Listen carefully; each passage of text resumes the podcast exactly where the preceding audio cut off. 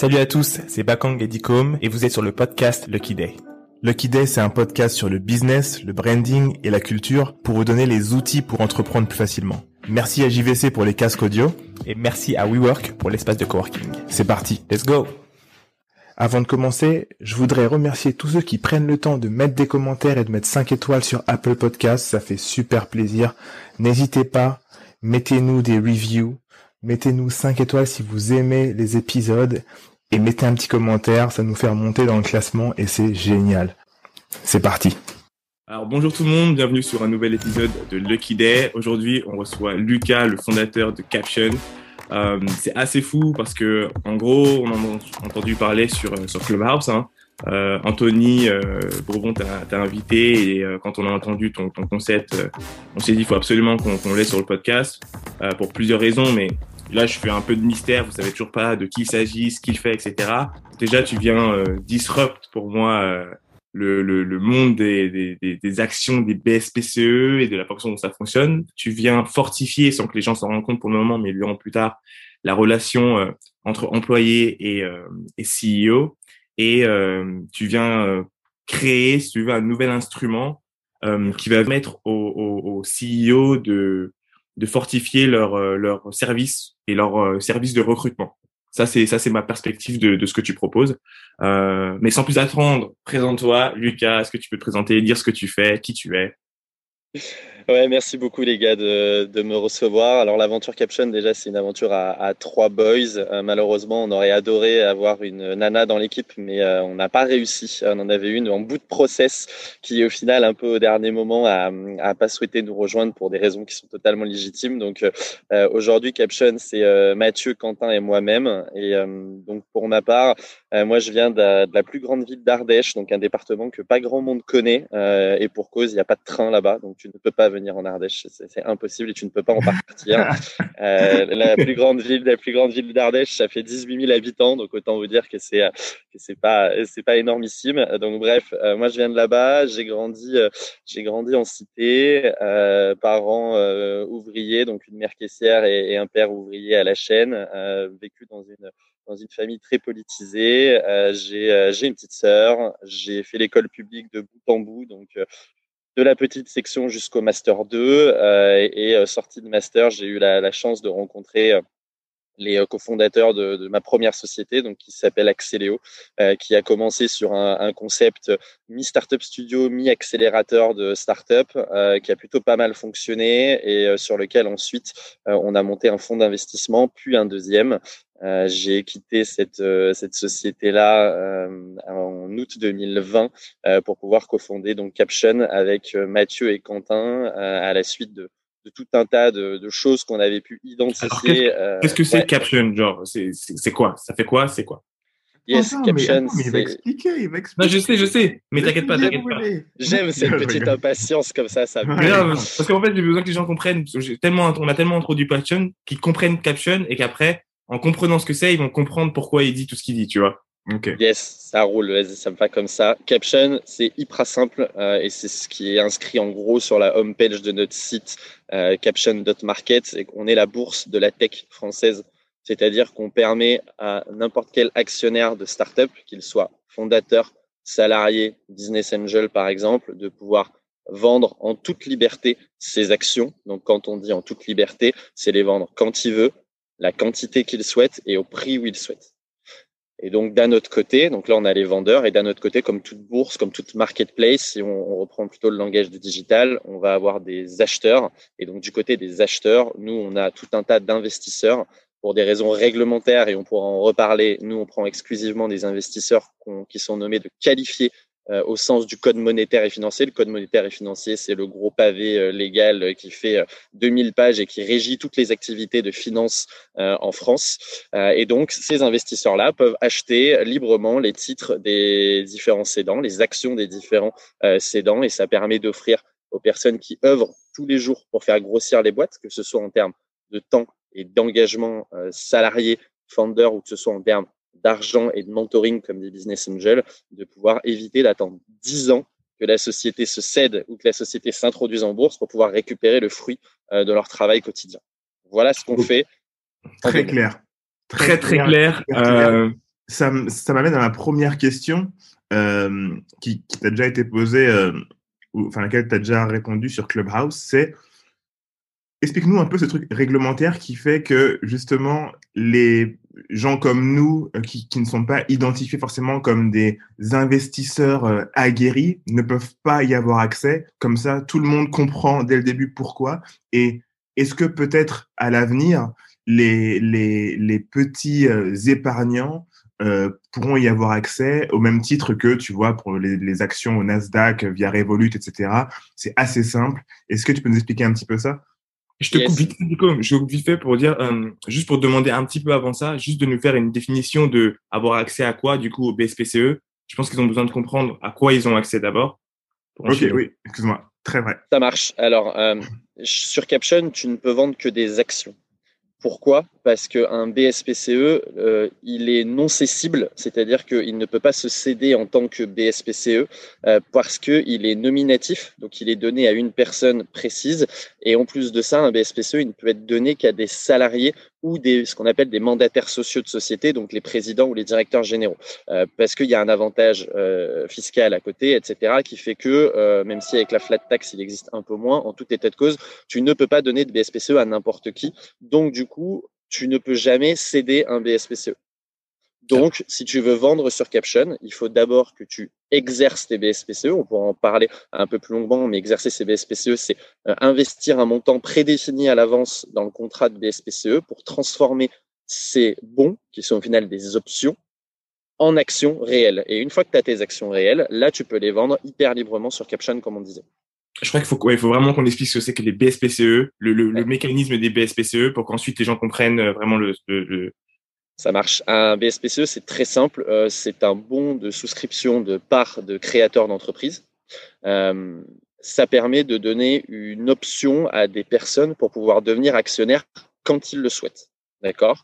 Donc, euh, un BSPCE, il y a plusieurs droits et plusieurs obligations qui sont attachées. Le droit de base, ben, c'est le droit à un moment donné, si tu souhaites devenir actionnaire, tu as la possibilité de le faire. Les différentes obligations qu'il y a, et, beaucoup de fondeurs de boîtes et beaucoup de salariés euh, connaissent ça et d'autres le découvrent aussi euh, lorsqu'ils montent leur boîte ou lorsqu'ils font leur première levée de fonds. Il y a un truc qui est important, c'est le vesting. Le vesting, c'est-à-dire que tu dois rester un certain nombre de temps dans la société euh, pour pouvoir acquérir tes bons. D'accord? Donc, généralement, ce vesting, il est sur trois ou quatre ans, c'est-à-dire que s'il est sur trois ans, par exemple, à chaque année que tu restes, tu vas débloquer un tiers de tes bons. Donc, si tu as 900 bons, si tu restes un an, tu vas avoir débloqué un premier tiers, donc 300 bons. Si tu restes deux ans, tu vas débloquer le deuxième tiers, donc tu vas avoir 600 bons au total, et ainsi de suite. Une fois que tu as euh, débloqué tes bons, en tout ou partie, tu dois investir dans la société pour transformer ces bons, donc ces options, en actions. Et ça, tu les euh, exerces, donc ça s'appelle exercer un BSPCE, à hauteur d'un certain prix d'exercice. Un prix d'exercice, c'est ce qui est inscrit aussi dans le contrat de base, c'est-à-dire pour un BSPCE, tu auras le droit à une action. Par contre, pour transformer ce BSPCE en action, tu dois investir 3 euros, par exemple. Donc, si tu as toujours tes 900 BSPCE, ça veut dire que si tu veux transformer ces 900 BSPCE en 900 actions, il faut que tu investisses 2700 euros. C'est très clair. Euh, pour donner un, pour, euh, pour donner un exemple simple, c'est demain euh, je crée la boîte Coca-Cola. j'ai des voilà j'ai des, des potentiels recrutements super qualifiés. J'ai pas assez de d'argent pour les payer à la valeur ou au prix qu'ils me demandent. Bah, ce que je vais faire, c'est que je leur dis écoute, bah moi je vais te payer 5K et en plus des 5K, je vais te rajouter tant de, de BSPCE à telle valeur. Et en fait, ce qui se passe, c'est que toi, tu vas dire, OK, trop cool, je vais avoir, entre guillemets, une portion de l'entreprise. Pas tout de suite, mais qui seront exerçables et qui peuvent potentiellement devenir des actions. Donc, c'est un peu le, le, jeu qu'il y a derrière. Euh, c'est vraiment intéressant et je pense que c'est bien d'en parler parce que je pense qu'il y a plein de gens qui ne savent pas aujourd'hui encore que dans leur marge de négociation avec leurs employeurs, selon le niveau auquel ils sont, bien évidemment, tu peux pas, il faut vraiment être quand même un, un élément important de la boîte euh, quand tu as un élément important de la boîte, généralement, ils te le proposent directement s'ils n'ont pas les moyens. Et euh, quand c'est pas le cas, toi, tu peux négocier. Tu peux dire, OK, bah, écoutez, moi, je peux vous apporter tant ou tant.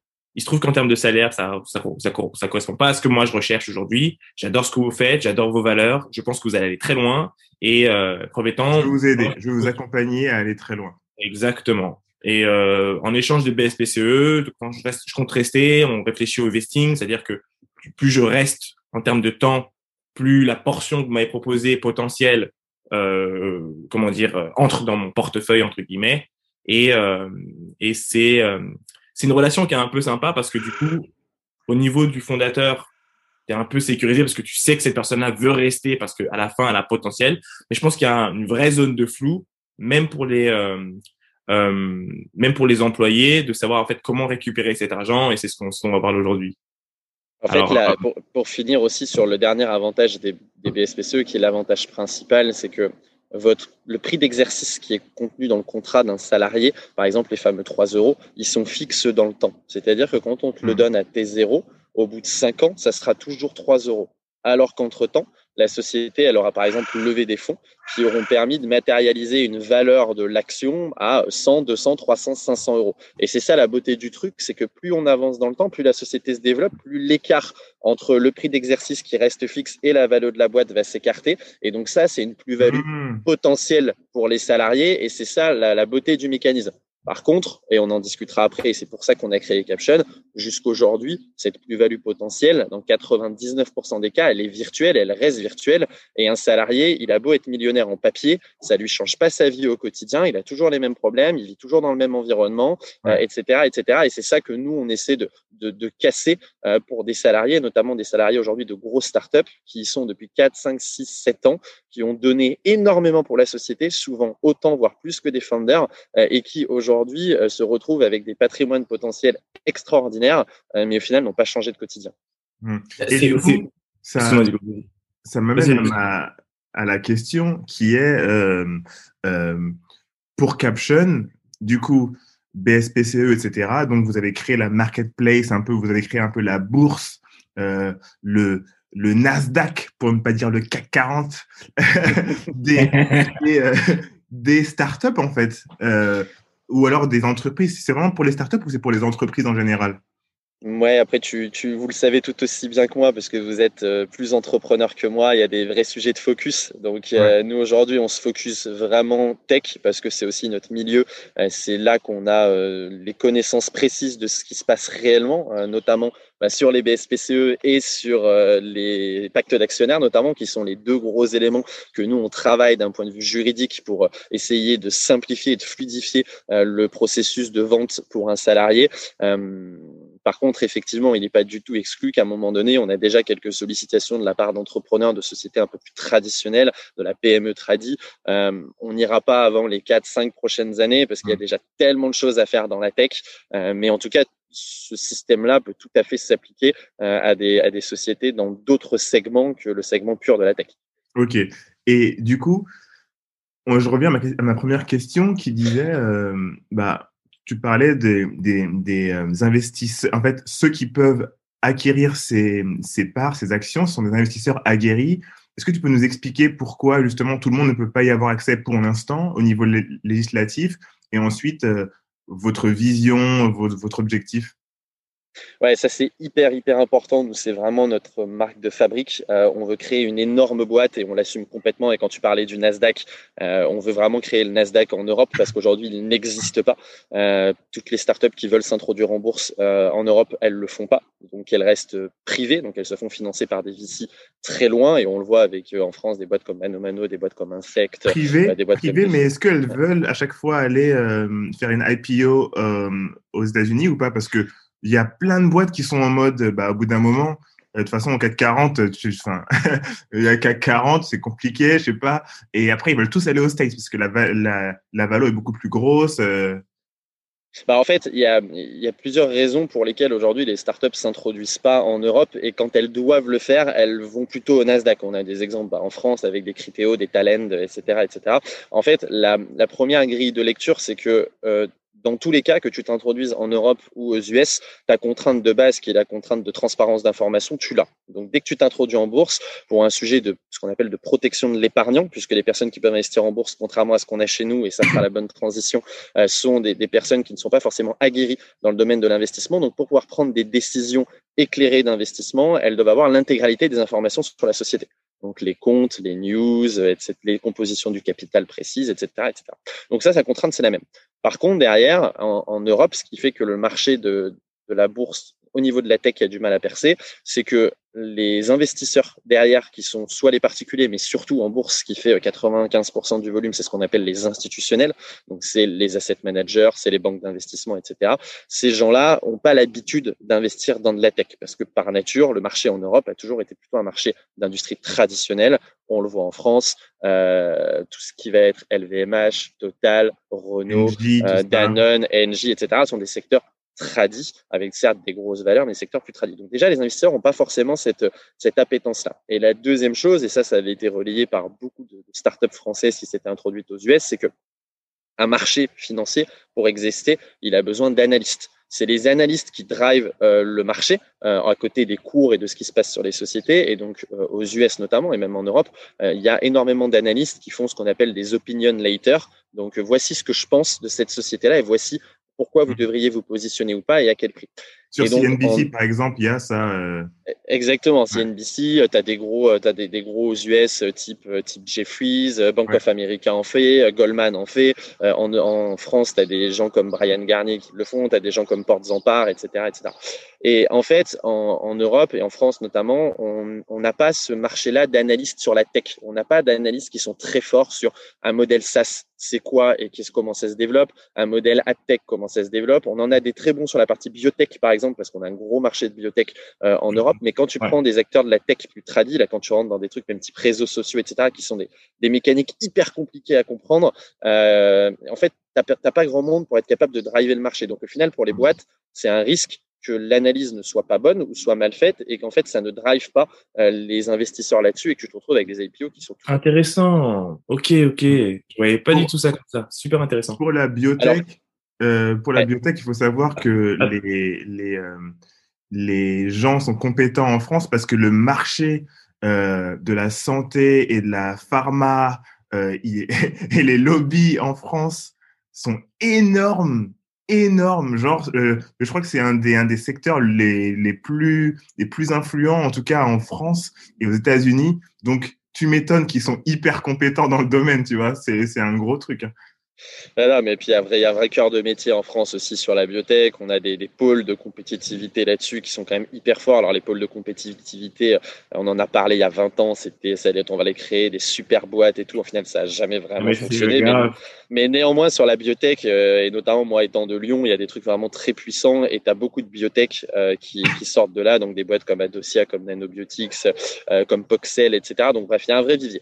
Pour répondre à ta question euh, du coup d'ICOM, en fait, euh, d'un point de vue réglementaire, euh, il est inscrit dans la loi que si tu veux proposer une opportunité d'investissement, donc peu importe derrière l'instrument financier qui existe, que ce soit de la crypto, des actions, etc., si tu veux proposer ça à des investisseurs, tu ne peux pas le faire à plus de 149 investisseurs qui ne seraient pas des investisseurs qualifiés au sens du code. D'accord? Okay. Si tu as envie de le proposer à plus de 149 investisseurs non qualifiés, tu dois réaliser ce qu'on appelle un prospectus auprès euh, que tu dois faire valider auprès de l'autorité des marchés financiers. C'est exactement le même process que quand tu t'introduis en bourse. Quand tu t'introduis en bourse, tu fais un prospectus qui reprend les différentes informations de la société. Donc là, il y a beaucoup de transparence, euh, même de l'exhaustivité sur les informations. Et à la fin, tu as tous les facteurs de risque habituels. Euh, ce produit est risqué, euh, le capital passé n'assure pas le capital revenu, le capital futur, blablabla. Bla, bla. Et en fait, ce process-là, ça coûte plusieurs milliers d'euros parce que tu dois faire intervenir des tiers, des indépendants, etc. Et en plus de ça, le process de validation auprès de l'AMF est hyper long. Ça prend en moyenne plus de 12 mois. Okay. Donc, du coup, tu as deux choix face à ça soit tu te dis, bah, je monte une marketplace et je mets que 149 investisseurs qui sont pas qualifiés. Et à ce moment-là, tu arriveras jamais à écouler les volumes. Soit tu dis, bah, en fait, je monte une marketplace où je prends que des investisseurs qualifiés, ce qui signifie que je peux en avoir 10 000 qualifiés parce que je ne rentre pas sous le coup des 149, ce qu'on appelle le cercle restreint d'investisseurs dans la loi. Soit je me dis, euh, comme d'autres, eh ben en fait, je m'en fiche, je contourne ce truc-là et euh, j'ai 300 investisseurs ou 1000 investisseurs non qualifiés à qui je propose des opportunités d'investissement. Mais là, clairement, tu es hors la loi et tu prends un risque énorme puisque euh, la protection de l'épargnant, c'est stratégique euh, pour les pays, c'est très stratégique d'un point de vue législatif et ça entraîne du pénal. Donc, contrairement euh, au code du commerce où tu, plantes, tu plantes ta boîte, tu vas pas en tôle. Au pire, tu seras fiché à la Banque de France comme ayant planté ta boîte. si tu fais perdre de l'argent à des gens qui n'avaient pas forcément pleine conscience de ce qu'ils faisaient, tu peux aller en tôle. Quoi. Et clairement, aller en tôle, c'est pas cool. Quoi. Donc, donc, alors, y a, là, il y a, y, y a, plein de choses là. euh, euh, la première chose, c'est, euh, alors, je veux juste faire un, un, un, refresh pour les gens qui nous écoutent parce que c'est important. Euh, c'est l'une des premières fois qu'on fait un épisode qui est basé sur la, la start-up ou le service d'une personne. Peut-être laisser le chien. Ah, pardon. Excusez-moi, c'est moi. Je vais me mettre en mute. Pardon.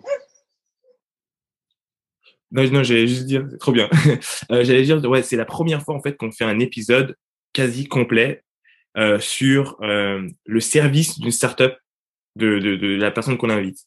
Mais euh, pour nous, c'est important de le faire euh, parce que en, en, en, réalité, tu as euh, ce point qui est important pour tous les employés, donc on est tous concernés sur cette possibilité d'avoir des BSPCE et la deuxième chose, et enfin, ça va être ma question, c'est euh, déjà, est-ce que vous allez justement le truc qui prend 12 mois et qui peut du coup craquer euh, ce business et faire de vous euh, des monstres, est-ce que vous allez quand même, en, en attendant, c'est-à-dire aujourd'hui vous êtes sur euh, juste des euh, des, euh, des financiers entre guillemets, est-ce que vous allez à travers ce process qui prend 12 mois pouvoir ouvrir la porte à des à des personnes comme moi et nos, notre audience? euh, qui, après avoir étudié un peu le, le game, euh, décide de, pourchasser des, des, employés et acheter leur BSPCE euh, alors du coup, le choix qu'on a fait aujourd'hui, déjà, c'est pour vous donner un ordre d'idée, depuis 15 jours et le lancement de la marketplace, on a 3000 investisseurs, on en a 2996 euh, exactement, okay. qui, ont qui, ont postulé chez nous. Euh, on n'a pas réussi à tout traiter encore parce que ça prend du temps vu que nous, on fait tout à la main pour pouvoir passer au travers de rien d'un point de vue réglementaire. Mais aujourd'hui, sur ceux qu'on a déjà pu traiter, on a dû malheureusement en refuser 90%. Donc nous, vous imaginez même pas à quel point ça nous fait mal au cœur de dire qu'on refuse 90% de nos clients potentiels. C'est un truc de dingue. Euh, et on prépare un petit, un, petit, un petit article de blog là-dessus en disant, mais les gars, mais en fait, mais qu'est-ce que vous faites C'est juste pas possible. Mais, mais, attends, mais attends, euh... attends, attends, attends, attends, attends. Vous avez donc vous avez eu 3000 euh, presque 3000 euh, candidatures de personnes qui se considèrent comme investisseurs aguerris ou qui se considèrent comme voulant avoir une part du gâteau. C'est ta deuxième, c'est ta deuxième réponse. C'est des gens qui voudraient investir dans de la startup, qui derrière rentrent dans notre funnel d'inscription euh, et qui là, malheureusement, au fur et à mesure du funnel d'inscription, vont se faire rejeter parce qu'ils ne cochent pas les différentes cases euh, d'investisseurs qualifiés qu'on leur demande de déclarer, qu'on leur demande de remplir. Euh, une fois qu'ils ont rempli les cases, s'ils sont pas investisseurs qualifiés, ben malheureusement, on leur dit excusez-nous pour l'instant, on peut pas vous avoir, mais euh, on travaille déjà à pouvoir le faire. Et ça, je pourrais répondre à votre question du coup juste après. S'ils passent ce step-là pour éviter les fausses déclarations, euh, nous, on leur demande systématiquement des pièces justificatives. Euh, et notre statut, euh, notre statut, nous, nous, notre agrément auprès de l'ORIAS et de l'autorité des marchés financiers nous permet de le faire en toute confidentialité, en toute sécurité, etc., etc. Donc, du coup, pour répondre à ta question, euh, Bakang, aujourd'hui, on a onboardé un peu plus de 100 investisseurs. Sur ces 100 investisseurs, la typologie, c'est quoi? C'est grosso modo un 40% de personnes qui viennent de l'écosystème startup, des business angels et des family office qui ont l'habitude déjà d'investir dans de la tech euh, et qui voudraient simplement pouvoir diversifier leurs investissements en allant prendre des boîtes qui sont plus matures et plus grosses, par exemple. Donc des boîtes comme Payfit, des boîtes comme comme Alan, des boîtes comme Spendesk, comme Mano Mano, comme October, bref. On a ensuite 40% qui sont euh, là plutôt des salariés ou des dirigeants de grands groupes qui, eux, ont des stock options de boîtes cotées, qui, du coup, ont des gros patrimoines et qui souhaiteraient pouvoir investir dans la startup et pouvoir participer à, à l'économie digitale. Et enfin, on a une vingtaine de pourcents qui là sont plus des, des professionnels de l'investissement, donc vraiment dont c'est le métier. Euh, donc là, ça peut être euh, des fonds d'investissement, ça peut être ce qu'on appelle des asset managers, donc ceux qui investissent en bourse, euh, etc., etc. Donc euh, ça, c'est pour les typologies. Et qu'est-ce qu'on va faire nous dans les mois à venir? On va pas partir sur le process de prospectus de 12 mois et de cercle élargi d'investisseurs à plus de 149 parce que il y a une législation qui se prépare déjà depuis un certain nombre de mois et qu'on annonce potentiellement pour fin d'année, qui est une nouvelle directive. Donc nous, la directive sur laquelle on s'appuie actuellement sur les investisseurs qualifiés, ça s'appelle la MIF 2 du Code monétaire et financier. Donc, si vous le tapez sous Google, vous trouverez exactement ce qu'on a le droit de faire et ce qu'on n'a pas le droit de faire. Et donc, se prépare actuellement la MIF 3 euh, du Code monétaire et financier. La MIF 3, elle pourrait avoir un truc magnifique, c'est qu'elle créerait un nouveau statut qui serait les statuts d'investisseurs semi-professionnels. Et le statut ah. d'investisseur et le statut d'investisseur semi-professionnel, même s'il a des contraintes, euh, il pourrait être beaucoup plus accessible puisque pour l'instant, de ce qui se discute, il y aurait deux critères. Salut à Lucky des femmes, j'espère que vous kiffez cet épisode. Prenez euh, des notes, j'espère que vous avez votre stylo pas très très loin. Euh, on prend un plaisir fou euh, à, discuter avec Lucas.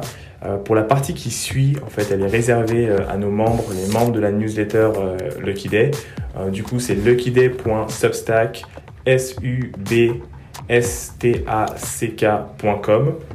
De toute façon, le lien sera dans le descriptif. Euh, comme vous le savez, c'est une newsletter qui est payante. On est à 7 euros jusqu'à mi-mai. Ensuite, on passe à 9 euros. Il faut vraiment euh, euh, jumper sur, euh, sur l'opportunité euh, maintenant. On parle finance et, et épargne. donc donc n'hésitez pas. Je ne vais pas vous déranger longtemps. On continue avec l'épisode. Il y a une partie qui a sauté et qui rentre vraiment dans le détail. Je pense que vous vous imaginez un peu avec ce qu'il vient de dire juste avant. Mais on continue. Allez, bon épisode quoi, toi, euh, d'ailleurs, de, du fait de baisser en fait cette barrière à l'entrée pour pouvoir permettre à tous les petits épargnants, donc euh, qui ont moins de 70 000 euros euh, par an, euh, mais qui veulent quand même mettre des, des billes dans des boîtes pour, pour justement, en même temps, ça, sortir de, leurs conditions, hein, parce que en fait, pour moi, c'est un moyen pour, tout, pour, pour toutes ces personnes-là qui gagnent peut-être un SMIC par mois de mettre un petit peu d'argent et de balancer dans une boîte, reprendre des actions qui peut leur permettre de s'élever eux aussi.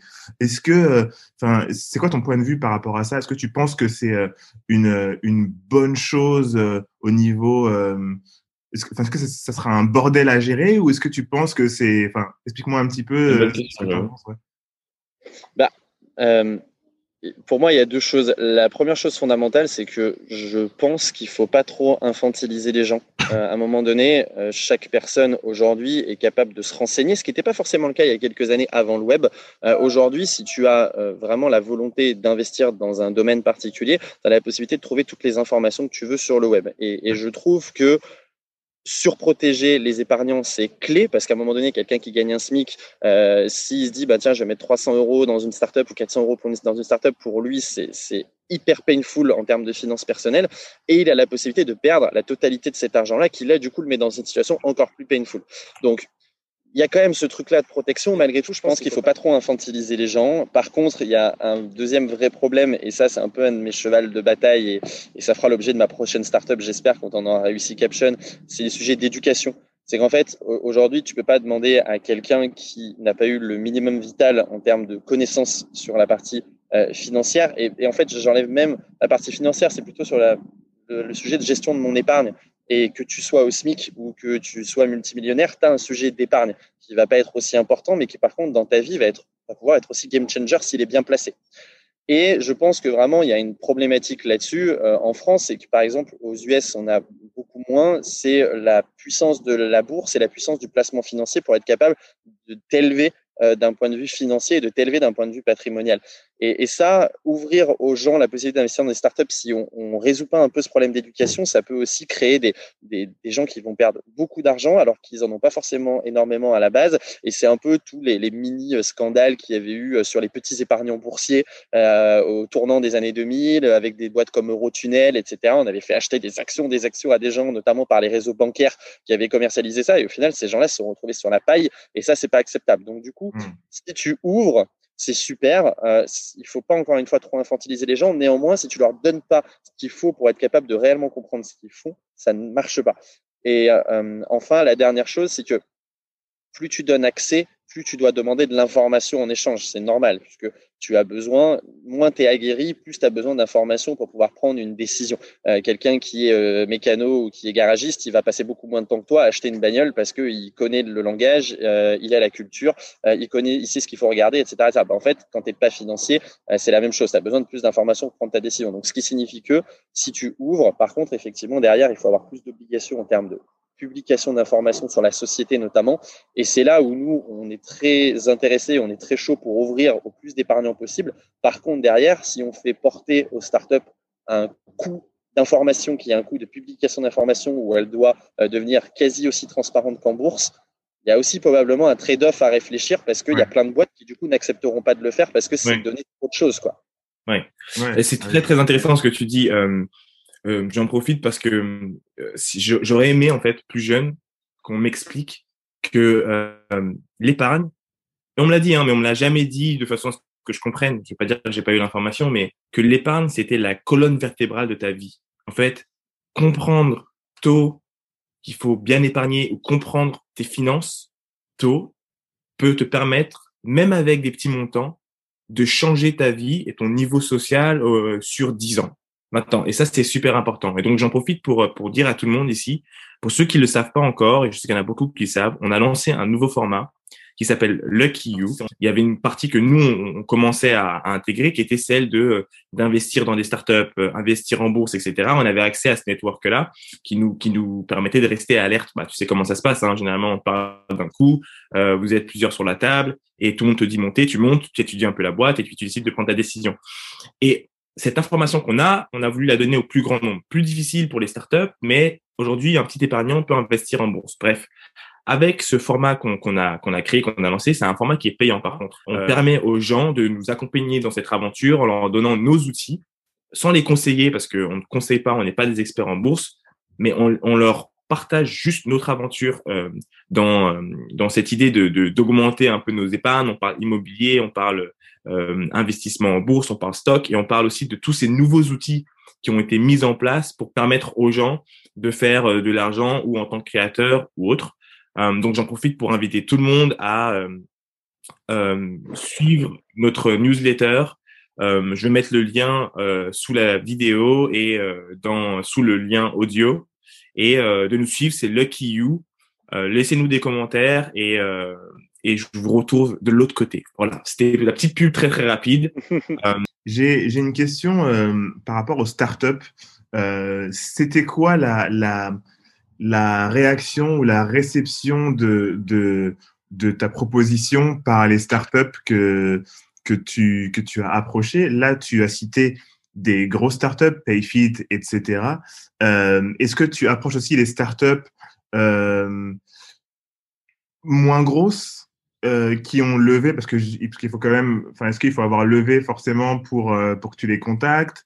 Explique-moi un petit peu pour les entrepreneurs qui nous qui nous écoutent.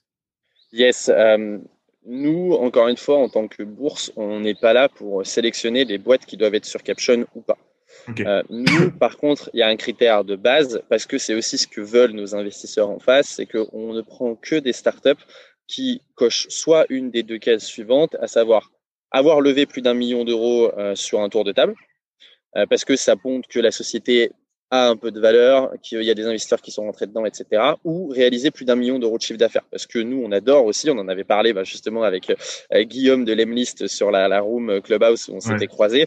Euh, nous, on adore les sociétés qui sont autofinancées parce que euh, on trouve que c'est un vrai moyen qui est pas souvent assez valorisé de, de, faire une grosse boîte, ou en tout cas de faire une boîte qui, pour nous, nous convient dans le développement qu'elle va avoir. et par contre, la problématique de liquidité pour des boîtes autofinancées, elle est encore plus importante. Donc, la possibilité de céder ses actions, elle est encore plus importante qu'une boîte dans laquelle il y a des VC, où à un hmm. moment donné, tu vas lever des fonds et sur une levée de fonds, sur un malentendu par exemple, tu vas pouvoir réussir à revendre euh, des actions. Donc du coup, ça c'est les deux critères euh, au choix. Et, le dernier critère indispensable, c'est que nous, on prend que des boîtes qui ont déjà distribué des BSPCE parce que c'est notre euh, cœur de proposition de valeur, c'est notre mission, c'est pour ça qu'on a monté cette boîte. Et très honnêtement, permettre à des, à des, business angels ou permettre à des fondateurs qui ne partagent pas la valeur avec leurs salariés de pouvoir faire du cash en revendant leurs actions, c'est cool, mais c'est pas pour ça qu'on a monté cette boîte. Hmm. Ça, c'est les critères de base. Derrière, nous, aujourd'hui, on a toute typologie de startup pour la simple et bonne raison que c'est ce que disait Bakang au début, euh, Caption, on le voit comme un outil pour gagner de l'argent, être capable à un moment donné de vendre ses actions librement, mais c'est aussi surtout un outil qui permet aux fondateurs d'avoir une politique de recrutement et de rétention de talents qui soit vraiment sans commune mesure avec les autres. Aujourd'hui, entre dire à un salarié, je te paie 30 ou 40 000 euros euh, et je te donne 2% de BSPCE qui ne sont pas liquides, donc sur lesquels clairement tu vas devoir peut-être attendre 10 ans avant de gagner de l'argent, Ouais. te dire, bah, en fait, je te paye toujours 40K, je vais pas te donner 2% de BSPCE, je vais peut-être plutôt t'en donner qu'un pour cent. Par contre, ce pourcent-là, il est liquide, c'est-à-dire qu'au fur et à mesure de l'avancée de la boîte, au fur et à mesure de ton vesting, tu vas pouvoir en vendre toute une, toute une partie et te faire un complément de salaire exactement comme des salariés de boîte cotée quand tu es dans une boîte côté, tu as des stock options et à la fin de chaque année, tu peux revendre les stock options au cours de bourse. Et donc là, ça te permet d'avoir des compléments de salaire de 10, 20 000, 30 000, 40 000, 50 000, 300 000 euros. Enfin, peu importe, ça dépend du. Tu te rends compte de ce qu'il est en train de dire là, Vacam Tu te rends compte de ce qu'il est en train de créer là? Il est en train de créer un monstre, le gars. Il est en train de créer. Il est en train, eh, il est en train de créer un, un truc indispensable. Genre, genre, genre, il est en train de créer un truc qui sera un élément d'autorité pour toutes les boîtes à un moment. Est-ce que tu te rends compte? C'est ouf. Ah, c'est un truc de Excuse-moi, je te laisse continuer. Non, mais ça serait énorme. encore une fois, nous, euh, on, fait, on fait une fintech, on fait un marché financier. Ça peut paraître être les, les, financiers de merde, genre en mode loot Wall Street, euh, ah. euh, etc. Mais vraiment, fondamentalement, c'est pourquoi on fait ça, c'est pour que le salarié dans une startup n'est jamais payé à hauteur de ce qui devrait être payé parce que tu n'as pas forcément les moyens et parce que tu dois aller chercher plus de talents. Donc, tu préfères te dire, je vais les payer un petit peu moins, mais par contre, je vais avoir plus de talents, plus de diversité, plus de, euh, de, de, culture, etc. pour pouvoir tirer ma boîte vers le haut. Mais quand même, un des salariés de boîte, je pense que vous en connaissez plein et bien plus que moi, les mecs, ils se donnent autant, voire plus que les founders. Ils mettent leur vie perso de côté, ils font des horaires de dingue, ils bossent le week-end. Les mecs, ils font plus de sport, ils mettent en danger leur santé, etc pour qu'à la fin, le gars, on lui dise, bah, en fait, il faut que tu restes 10 ans dans la boîte et peut-être dans 10 ans, grâce à tes BSPCE, tu vas gagner de l'argent. C'est pas possible, en fait. c'est pas possible. Et en fait, les boîtes qui ont compris ça, et on a déjà, nous, des boîtes qui ont compris ça, donc on a une vingtaine de boîtes sur lesquelles c'est les fondateurs à leur initiative qui sont venus sur Caption et qui sont venus se coter sur Caption. Aujourd'hui, ils ont un argument de recrutement et un argument de rétention de talent qui est dingue. Parce que si tu dis à un salarié, mec, euh, t'es payé euh, ou Nana, tu es payé 40 000 euros par an euh, et à la fin de l'année, les BSPCE que tu as vestés, tu peux les vendre et ça peut te permettre potentiellement de te faire un chèque de 20 000, 30 000, 50 000 euros. Je disais que 40, 50 000 euros, c'est ouf parce que ça peut changer une vie. Mais c'est clair, mais, mais c'est un truc de, mais c'est un truc de dingue. Et, et en fait, euh, beaucoup de fondateurs ont peur en se disant ouais, mais si mes salariés sortent de l'argent, ils vont partir. Mais c'est une erreur monumentale. Enfin, toute les études, notamment aux US, montrent que les boîtes cotées, donc celles sur lesquelles tu as des, un cours de bourse et où tu peux vendre librement des actions, ont des turnovers, donc des, pourcentages de salariés qui partent, bien inférieurs aux boîtes qui ne sont pas cotées. Parce que à la fin de l'année, quand tu peux te prendre un chèque de 10 000, 30 000, 50 000 euros et tu sais que si tu te défonces euh, l'année d'après, la boîte, elle va augmenter de valorisation et ça sera plus 10 000 ou 50 000 euros, ça sera peut-être 100 000 ou 150 000, je peux te dire que tu restes. Je peux te dire que tu restes. Et c'est pour ça que tous les salariés de Facebook, euh, de chez euh, Adobe, de chez IBM, enfin bon bref, toutes les boîtes qui sont au Nasdaq, Uber, euh, Airbnb, bientôt, je peux vous dire que les mecs ils partent pas. Les mecs ils ne partent pas. Et ce que les founders en France doivent comprendre, c'est que plus tu donnes à un salarié, plus il est heureux et plus il reste en fait. Et un, tu accompagnes son parcours de vie. Je sais plus quel fondateur me disait ça et j'avais trouvé ça génial. C'est qu'en fait, grâce à un outil comme ça, tu peux accompagner le parcours de vie personnel du salarié. Et pour un entrepreneur, c'est le Graal du salarié.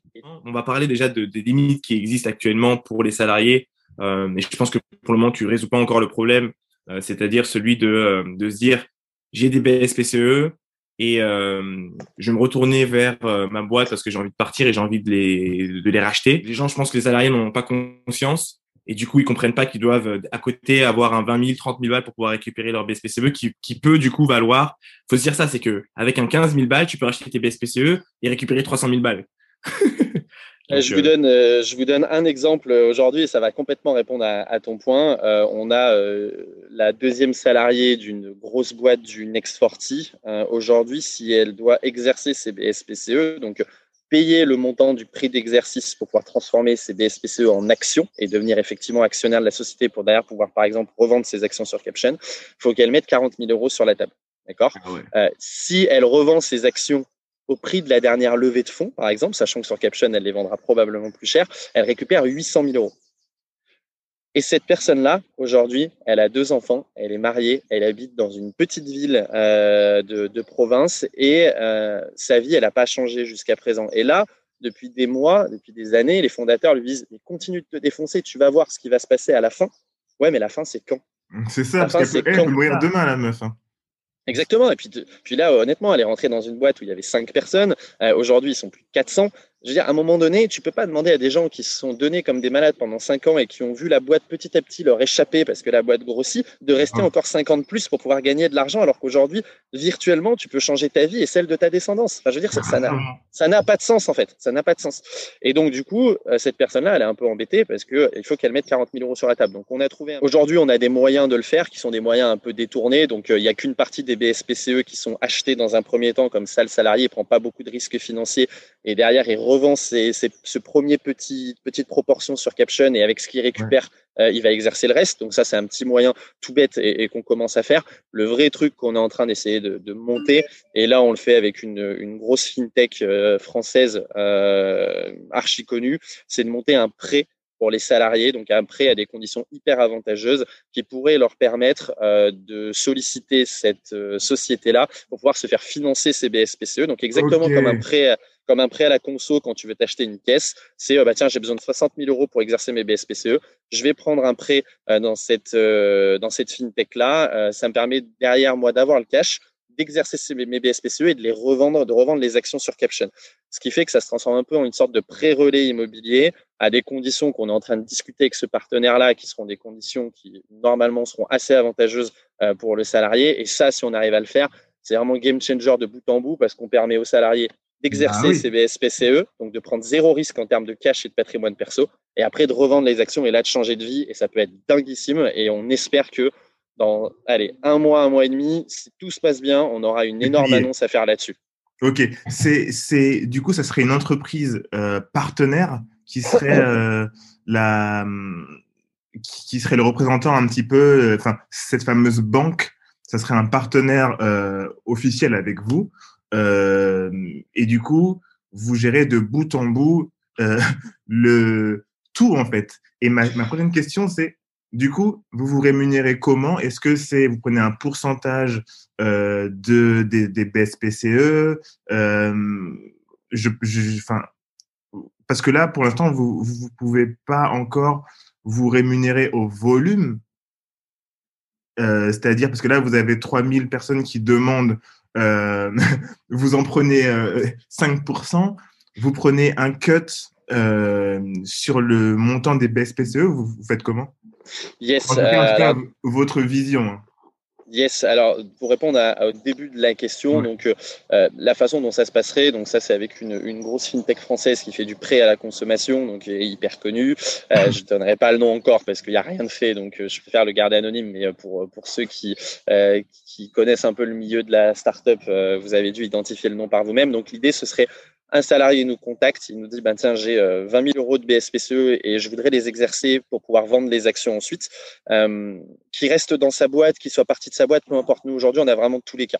Euh, et là on lui dirait ok pas de problème, est-ce que tu as les moyens de financer ces 15 000 euros et est-ce que tu as envie de les financer? Si la réponse est ben j'ai pas les moyens ou ça me fait prendre un trop gros risque, à ce moment-là on aura nous un lien directement vers cette startup là, qui donc on aura une page, une landing page dédié qui sera co-brandé euh, cette startup plus caption, euh, ah le prêt euh, le prêt spécifique pour pour les salariés voulant exercer leur BSPE, ce serait vraiment un nouveau produit. Et donc là derrière, le salarié rentrerait dans le funnel de, de cette startup là qui doit vérifier un certain nombre d'informations aussi avant de te faire un prêt. C'est normal comme dans n'importe quelle banque.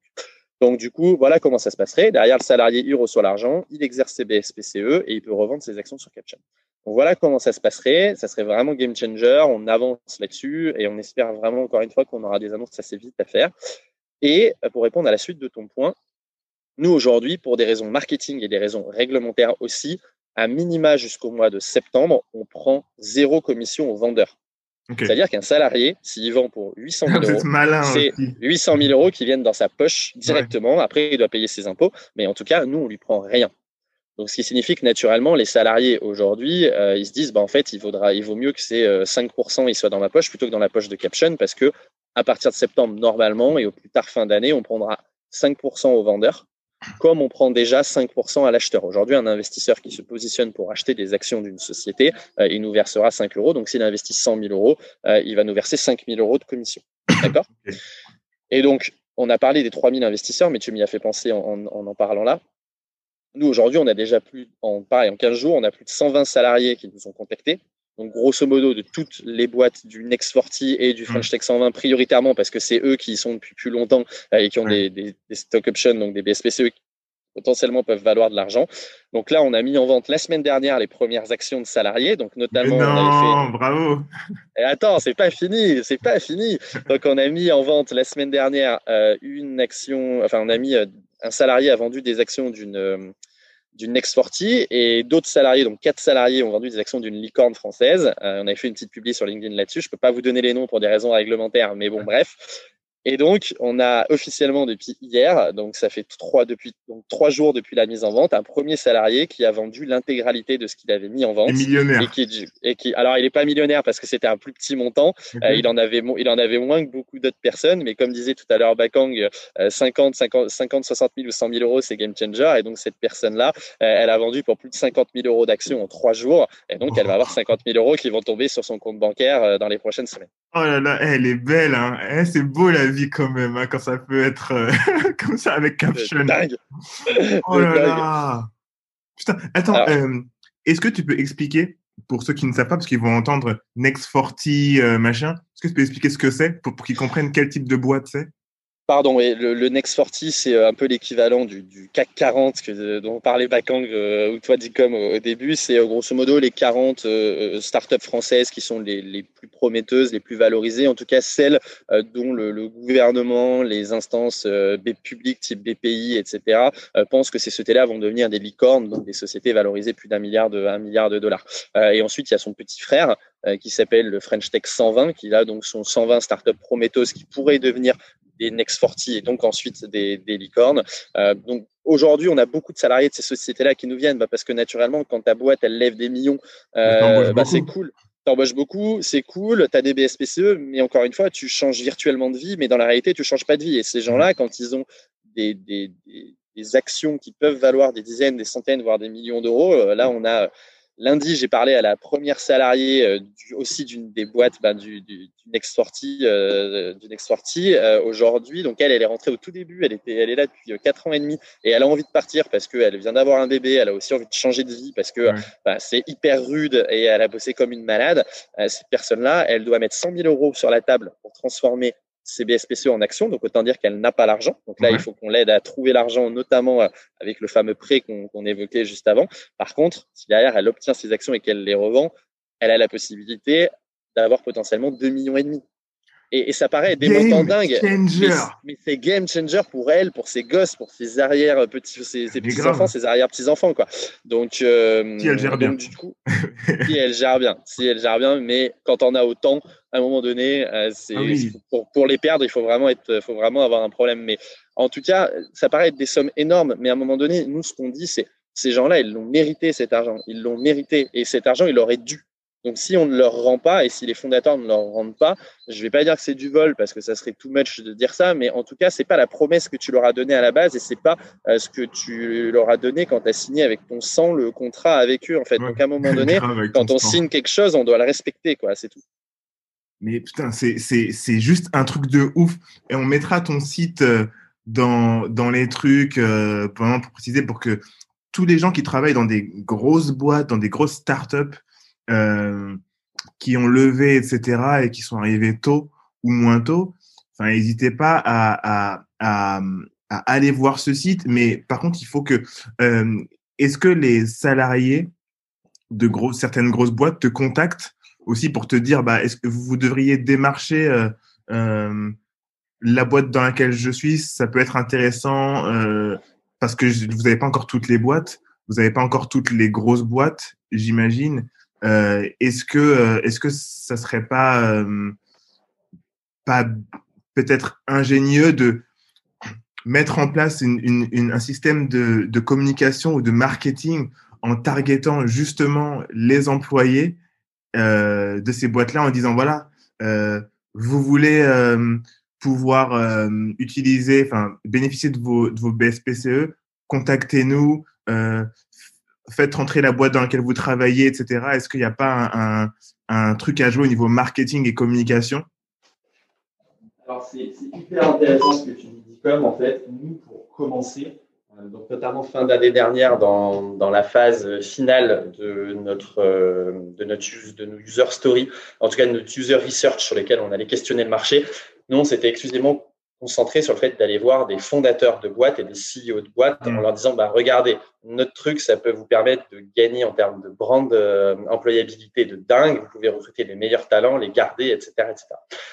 Et en fait, on s'est rendu compte que malgré la bonne volonté du monde de beaucoup de fondateurs, ça convertissait pas parce que tu te poses des questions existentielles, parce que le capital de ta société, c'est précieux, parce que tu as des investisseurs et que tu te dis que si tu fais ça, tu vas peut-être t'embrouiller avec tes investisseurs. Donc, ça prenait des plombes pour au final euh, jamais aboutir.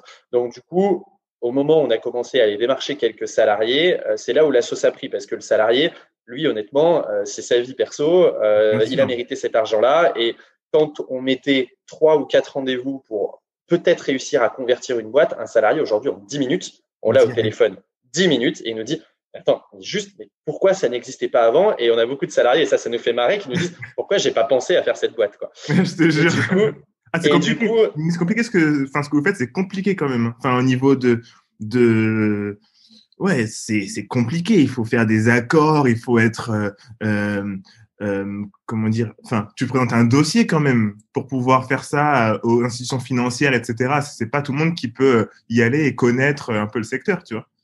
Bah, disons que le vrai sujet, c'est qu'il faut connaître le réglementaire et le juridique des boîtes. Et c'est vrai qu'en tant qu'ancien VC, bah, on, on, le sait un petit peu plus que les autres. Ça peut nous permettre d'aller beaucoup plus vite que les autres. Mais en tout cas, euh, aujourd'hui, très franchement, on n'arrive même pas à gérer toute la demande qu'on a. on est dépassé, vraiment. On dort pas. On fait, enfin, je veux dire, on, voit des salariés toute la journée en moyenne aujourd'hui. Pour vous donner un ordre d'idée, on a entre 100 et 200 investisseurs qui postulent par jour chez nous, et on a entre 10 et 30 salariés qui nous contactent par jour. Donc, ah très honnêtement, et on est vraiment désolé s'il y a des salariés qui nous écoutent, qui nous ont envoyé euh, des demandes en disant je veux vendre mes actions. Euh, si on leur a pas encore répondu, normalement, on essaie de leur répondre tout de suite en disant écoutez, on est un peu sous l'eau, on vous répond dans, quelques jours. Mais en tout, cas, on n'arrive pas à gérer ça. Donc, du hmm. coup, tout ça pour dire que euh, nous, aujourd'hui, on, entre guillemets, on ne s'embête plus à aller rencontrer les boîtes pour convaincre les fondateurs de boîtes. Et en fait, ce qui se passe, c'est que les salariés en interne essayer de convaincre leurs fondateurs et ensuite ça nous revient. Et de toute façon, que les fondateurs soient d'accord ou pas, c'est le droit du salarié. Le salarié aujourd'hui, il a le droit d'exercer ses BSPCE euh, de manière libre. Donc, c'est ce qu'on appelle l'exercice de BSPCE est inopposable par le président de la société, c'est-à-dire que le président de la société ne peut pas s'opposer à votre exercice de BSPCE et il ne peut pas s'opposer à ce que vous vendiez vos actions. Donc, qu'ils soient d'accord ou pas, et nous, c'est ce qu'on leur dit en fait. Les, les founders de boîtes, ce qu'on leur dit, c'est en fait, vous avez deux choix. Soit vous euh, accompagnez le mouvement et vous en faites un vrai argument de brand awareness et de satisfaction de vos salariés, soit vous accompagnez pas le mouvement pour des raisons qui vous concernent et, et qu'on respectera toujours, mais vos salariés pourront quand même le faire. Donc, ce qui va se passer, c'est qu'il y en a un qui va le faire, qui va réussir, qui va gagner de l'argent, enfin, mm qui va en parler à un autre, qui va en parler à un autre. Et là, on a, euh, comme on a déjà sur des boîtes, on va avoir 5, 10, 15, 30 salariés qui vont nous contacter. Et si tu es founder et que tu n'accompagnes pas le mouvement, bah, malheureusement, ce qui va se passer pour toi, et on en est vraiment désolé, et c'est pas pour ça qu'on le fait loin de là, mais tu vas passer pour le connard de service, en fait. Ah, grave, grave, grave. Tu passes pour le connard parce qu'en fait, tu t'y opposes alors que tu aurais pu accompagner le mouvement et, euh, et que ça se passe bien, quoi. Donc, euh, et encore une fois, la valeur qu'on apporte aux fondateurs, elle est énorme. Enfin, je veux dire, euh, quand, tu, quand on sait tous à quel point c'est la guerre pour recruter des talents, et quand tu les as recrutés, que tu les as formés, qui sont chez toi, pour quand il y en a certains qui partent euh, parce qu'ils ont besoin de prendre un gap de salaire ailleurs pour pouvoir se payer de l'immobilier, par exemple, parce que leur BSPCE, bah, c'est virtuel et ça vaut rien, bah là, c'est une catastrophe. Donc, à un moment donné, euh, les founders, nous, on peut pas leur donner plus que ce qu'on leur donne. Donc, soit ils sont d'accord, soit ils sont pas d'accord. Et pour ceux qui sont pas d'accord, comme je leur dis, bah, c'est votre choix, il n'y a pas de problème et nous, on vous crachera jamais dessus là-dessus, il n'y a pas de problème. Par contre, sachez que ça se fera sans vous. Ok, ok. Très cool, très cool. Euh, putain, euh, vraiment, vraiment lourd. Euh, pour pas trop en dire, on va clôturer l'épisode aujourd'hui. Maintenant, pour ceux qui nous écoutent, Lucas a un passé de VC, donc venture capitaliste, travaillé dans un fonds d'investissement. Euh, on va vous préparer un épisode euh, dans Lucky You spécial euh, fonds d'investissement, investissement, etc. pour que vous puissiez connaître Lucas un peu plus euh, au-delà de ce qu'il fait avec Caption. Lucas, je te laisse juste conclure en, te, en, nous disant où est-ce qu'on peut te trouver, où est-ce qu'on peut trouver Caption et, et où est-ce qu'on peut vraiment te, te, te contacter quoi. Avec grand plaisir. Vous n'hésitez pas. Et encore une fois, vous aurez toujours une réponse qui, au pire des cas, vous dira on va traiter votre, euh, votre question et votre demande dans quelques jours. Donc, euh, vous pouvez déjà aller voir ce qu'on fait. On a fait un gros effort, nous, au moment où on a sorti le site web, de créer des landing pages dédiés si vous êtes fondateur, si vous êtes salarié, euh, si vous êtes actionnaire de boîte, etc., etc. On a rédigé des gros FAQ avec beaucoup de questions-réponses, etc. Donc, n'hésitez pas déjà à aller voir ça. Donc, vous rentrez sur le site web très simple, caption.market. Euh, et donc derrière, vous allez pouvoir naviguer à travers toutes les landing pages, etc.